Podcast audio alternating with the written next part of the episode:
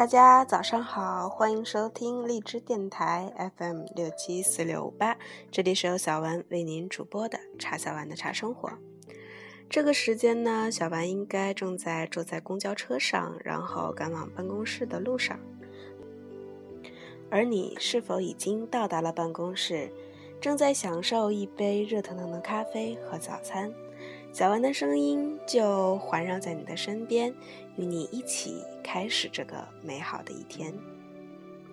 这些呀，都是我坚持下去的动力。希望我可以一直的陪伴大家。今天为大家带来的呢，依旧是《水解茶中味》当中的文章《茶里奇思》。《水解茶中味》，作者刘成龙，播者茶小丸。查理·奇斯，西班牙诗人贝尔凯尔认为，什么都不能让诗歌死去。要知，诗只是与美人同命运，只要还有一个漂亮女人活在世上，诗歌就不会灭亡。诗人与美人几乎是二为一体之物，没有奇思，就没有诗思。佛人对诗人是一种反动，认为有了奇思就没了佛思，把美人当成佛之大敌，将其说得十分难堪。头中有脑，脑者如泥；骚臭逆鼻，目者视迟，觉之唇之，鼻中有涕，口淡有唾，腹藏肝肺，积耳心骚。而究竟我佛也是美人的俘虏，真不见佛中菩萨个个都是风韵美艳、迷人的很。风韵的观音菩萨做的是联想丰富的莲花宝座，想来科学家见美人只是见如见肉与骨的框架与结构的吧？其实也不然。医家李时珍总是在望闻问切当中浮想联翩，其为打嗝与小便淋痛开的药方是：色耶不通，寡妇木梳一枚，烧灰煎服，小便淋痛，多年木梳稍存性，空腹空心冷水服，男用女，女用男。武力阳先生说，《本草纲目》中李时珍起立的念头，像开在茂密荆棘丛生的野花，不失生动活泼的野趣。对于家立态度，诗家、佛家乃至医学家是有剑走偏锋之病的，却都是起思绵绵。茶人呢，面对色形同存、味香俱在的佳茗。如风行树叶连生水中，也就油然而生。从来佳茗是佳人的春心了。采茶、制茶、泡茶、喝茶，其中采茶当是茶事之开包吧。中国茶人就有浓浓的美女情节，采茶当是美丽的村姑，而且最好是二八少女。歌曲里唱的几乎都是采茶姑娘。几曾有过三大五粗的汉子手捧竹篮，纤纤素手轻摘，那软玉温香的余绪，好像就被茶叶吸入叶脉之中了。据说碧螺春过去叫做香煞人茶，为何那么香呢？原来是采茶时候只让处女去摘。采前还得羊汤沐浴，洗个大澡。采下的茶叶要贴在前胸处捂热，让茶吸入乳香。如是碧螺春怎不香煞人？经了揉，经了烤，经了沸水煮，那茶里依然还有酥胸的如兰气息。有时候是许多的嚼味比不上一个响味。想象是人生最浓郁的味道，每一片茶叶里都有女人乃至二八佳人红酥手中的余香，想起来确实醉人。喝下去岂能不心波荡漾？茶事极清，烹点必假同妓女之手，故自在之。若复求染苍头，景色便自作恶。纵有名产，顿减身价。老人经验丰富，历经沧桑，泡茶当是高手了。泡茶是文化，也是技术。文化与技术都是要老道才行。明代徐伯居然说：“老人泡茶，景色便自作恶。”那么女人泡茶就行了吧？还不行，必须是脚童妓女。茶必须与茶花女，而且须与二八豆蔻关结，真是花心浪漫。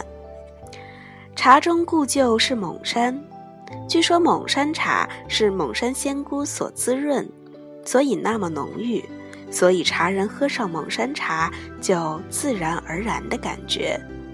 我仿佛看见千年前的一个月夜，仙姑在石炉中捧茶四君。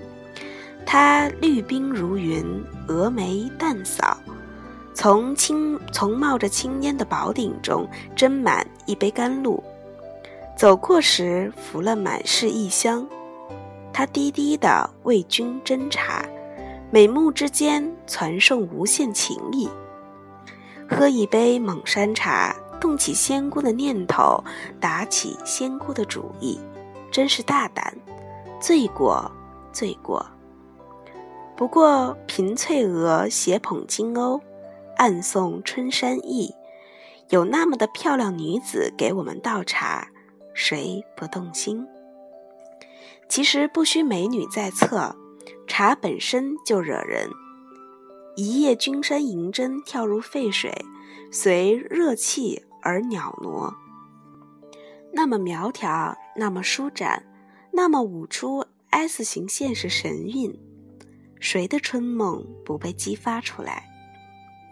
严格的说起来，茶在第二泡时最妙。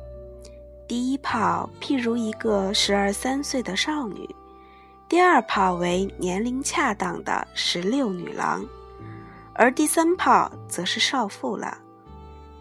照理论说起来，鉴赏家认为第三泡的茶不可复饮，但实际上，则享受这个少妇的人仍很多。林语堂先生真是猛浪得很啊！想必也是喜欢享受这个少妇的人吧。而究竟喜欢少妇，也算得上懂得人生趣味。谁说只有少女才是美人真境？神清如玉湖水，神困顿如软玉，神飘荡清扬如茶香，如烟缕，乍收乍散，数者皆美人真境。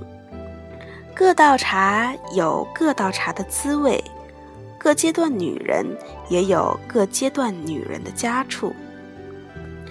晚明的魏勇见识就不凡，至于半老，则时极暮而姿或半，色渐淡而意更远，约略梳妆，变多雅韵，调饰珍重，自觉稳心。他说：“美人是终生快意的，只要是真正好茶，哪管一泡二泡，只要是真正美人。”哪分十七八、二十七八？台湾诗人洛夫写过一篇喝茶的小品，那题目就吓煞人：“出世美人舌。”茶叶在水中自在舒展，张开如薄扁，那形状真堪联想，更加上。只感觉到衔在嘴中的乃是一件活生生的有形体的事物。开始是清香温热，继而感到黏黏的滑润，徐徐通过喉管后，再由丹田涌出一股既暧昧而又确切存在的甜美。你说，洛夫先生在描述什么事情啊？不歪想了，他说的。是喝茶。我初尝春茶，骤然入口，仿佛伸进一条香软而温润的舌尖。这种茶，色香味都很迷人，故我称之为“美人舌”。谁说喝茶只是一件轻事，以为喝茶只是枯井人的自慰，那是大大的错了。书中有颜如玉，茶中又何尝没有玉如颜？固然是清换成根心地润，但也可闲寻其思，道芽生。再看舒展水中的行姿，闻到飘逸空中的清香，触到流过舌中的酥润，我们的奇思怎能不萌芽？极品茶就是极品的女人，其香、其色、其韵，都很值得细细的、慢慢的，花一点心思的品味。这话好。这话就说到我们男欢女爱的俗世世界了。女人与茶都是值得我们花心思来品味的，对，是花心思，不是花心肠。所以茶中奇思也不是浪人穷思滥矣。洛夫先生将茶叶比喻美人之舌，确实梦朗，但并不穷赖。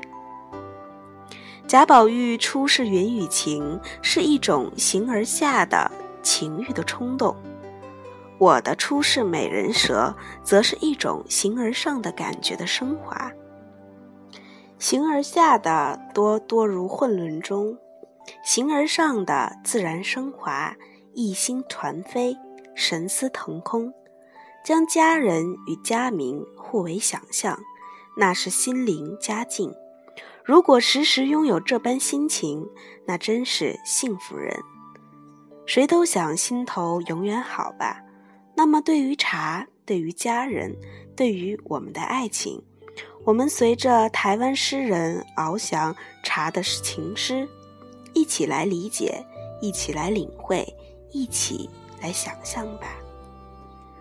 如果我是开水，你是茶叶，让你的干枯。柔柔的，在我的里面展开。我必须热，甚至沸，彼此才能相融，在水里相去相缠，成一种颜色。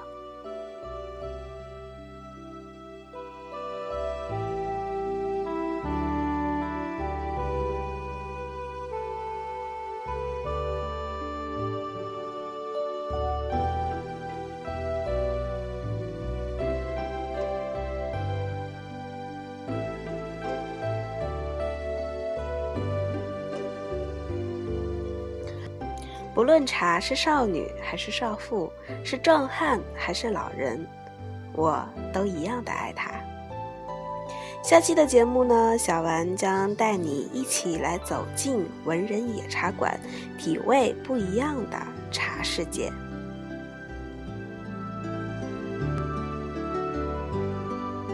好啦这期的节目就到这里。在明天的同一时间记得继续来收听小丸的茶生活哦。祝你有一个美好而又愉快的一天。